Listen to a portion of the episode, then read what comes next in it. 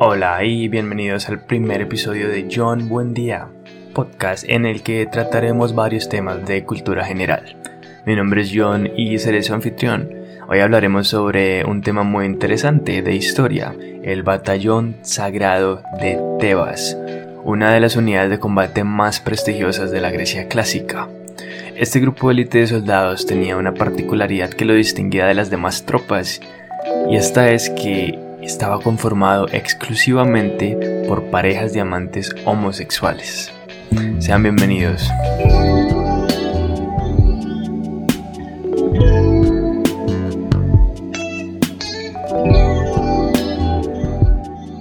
Bueno, vamos a empezar mencionando las razones por las cuales se creó este batallón sagrado de Tebas, y era para proteger la ciudad de las, de las invasiones de los espartanos que querían arrebatarles la democracia que tenían.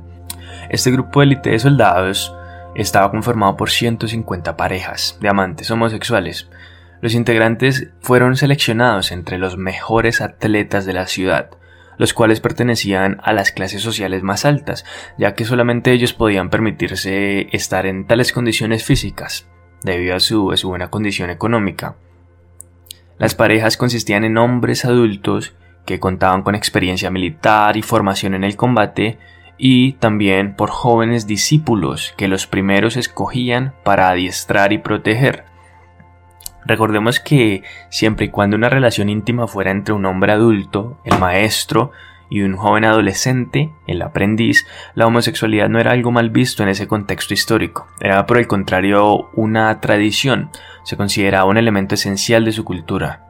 Recordemos por ejemplo que en la poesía épica de Homero, Aquiles llora cuando su compañero sentimental Patroclo es abatido en batalla, prácticamente dice que ni después de muerto dejará de amarle. Jura venganza y es entonces cuando va tras Héctor, el troyano. Es también sabido que en las historias de Heracles o Hércules, el tipo tenía innumerables amantes del mismo sexo, era bisexual. Para dar un ejemplo más real, el conquistador Alejandro Magno de Macedonia, hijo de Filipo II, no hace falta que lo introduzcamos, todo el mundo ha escuchado a Alejandro Magno, uno de los hombres más poderosos de la historia, era homosexual. Cuando su amante falleció de una enfermedad, Alejandro se deprimió y se lanzó al sufrimiento. Incluso mandó al médico, que no pudo salvar la vida de su amigo, lo mandó a crucificar. Podemos decir entonces que era algo absolutamente normal y aceptado el tener un amante del mismo sexo. Recordemos que estamos hablando del siglo IV antes de Cristo, es decir, hace más de 2300 años. Esto puede resultar como una sorpresa para muchos, puesto que las personas de aquel entonces, comparadas con algunas de hoy en día, tenían una mente más abierta sobre la homosexualidad.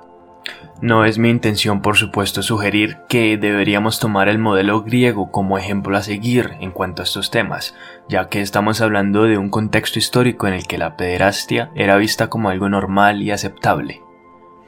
Había ciertas condiciones que se debían cumplir para que la relación entre hombres no fuera mal vista y esta es que tenía que ser un hombre mayor con un joven.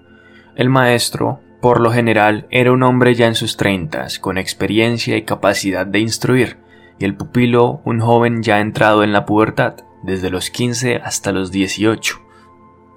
Las parejas que conformaban la infantería en cuestión estaban unidas por un voto sagrado, de ahí el nombre Batallón Sagrado de Tebas, de modo que debían tener una relación estrecha de amor y compromiso, pues la idea era que en el campo de batalla dieran lo mejor de sí para mantener a su amante a salvo y conseguir también su respeto, por lo que se lucharía con más motivación y gallardía hasta la muerte.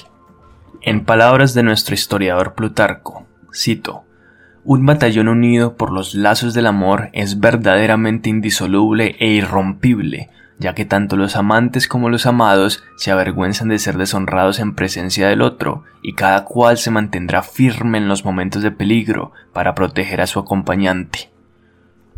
Yo no sé ustedes, pero yo de niño, cuando mi familia o la niña que me gustaba me veía jugar al fútbol, yo, yo me esforzaba. Yo daba lo mejor de mí, yo, yo jugaba lo mejor posible, yo quería anotar un gol, porque yo quería que estas personas tuvieran una opinión positiva, elevada de mí, yo quería impresionarlos. Bueno, lo mismo pasa aquí. Estos soldados no solo quieren protegerse el uno al otro, no solo quieren sobrevivir para seguir viviendo con su amante, sino que también quieren impresionarse, quieren ganarse el respeto de su acompañante. Esto nos habla mucho sobre el poder del amor y la influencia que tiene en nosotros. Esos lados tienen a su amante en el campo de batalla, literalmente, y van a hacer hasta lo imposible para asegurarse de que esta persona sobreviva y esté a salvo. El concepto funciona, utiliza el amor a su favor.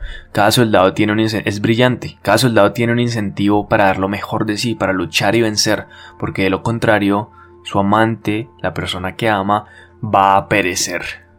Durante 33 largos años, esta fue la unidad de combate más victoriosa de Grecia. Eran los más temidos y respetados por todos. Su última batalla, sin embargo, fue contra el ejército del gran Filipo II de Macedonia, el padre de Alejandro Magno. Fue un, fue un resultado fatal, fallecieron casi todos y se cree que sobrevivieron alrededor de 40. El rey Filipo II honró con lágrimas al batallón. Eso es una historia realmente fascinante. Te hace reflexionar, te hace pensar, darte cuenta de la importancia que tienen ciertas personas en nuestras vidas, de todo lo que estaríamos dispuestos a hacer, de cómo nos motivan, de cómo nos hacen querer ser mejores, querer dar lo mejor de nosotros mismos. El mero amor que sentimos por esas personas o esa persona es una influencia importante en nuestras vidas. Y con eso vamos a despedir el día de hoy que la verdad no hay mucho más que decir, aparte de que es un tema fascinante. La primera vez que escuché sobre el batallón sagrado de Tebas fue hace unos tres años por boca de La Rosa de los Vientos, un podcast excelentísimo que les recomiendo, es muy interesante. Hablan sobre muchos temas fascinantes que a mí me encantan.